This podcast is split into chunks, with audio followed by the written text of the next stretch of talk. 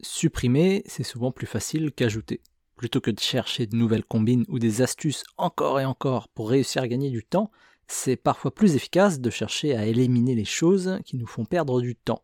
Et parmi ces choses à éliminer, il y a par exemple le fait d'accorder la même valeur à toutes les tâches. Parce que toutes les tâches n'ont pas la même valeur, et savoir prioriser est essentiel si on souhaite rester efficace. Ça permet de gérer son énergie et son temps en ne perdant pas de temps justement sur des tâches inutiles.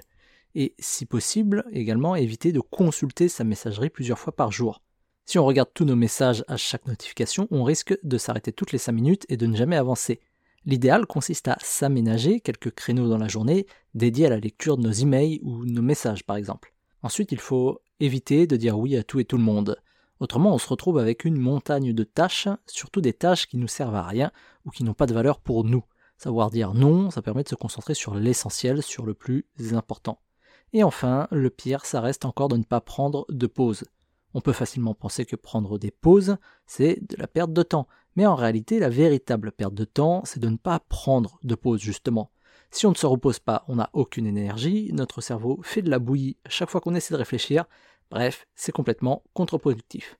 Donc en résumé, il faut tout simplement éviter d'accorder les mêmes valeurs à toutes les tâches, éviter de consulter sa messagerie plusieurs fois par jour, savoir dire non à toutes les sollicitations, et enfin ne pas sacrifier les pauses.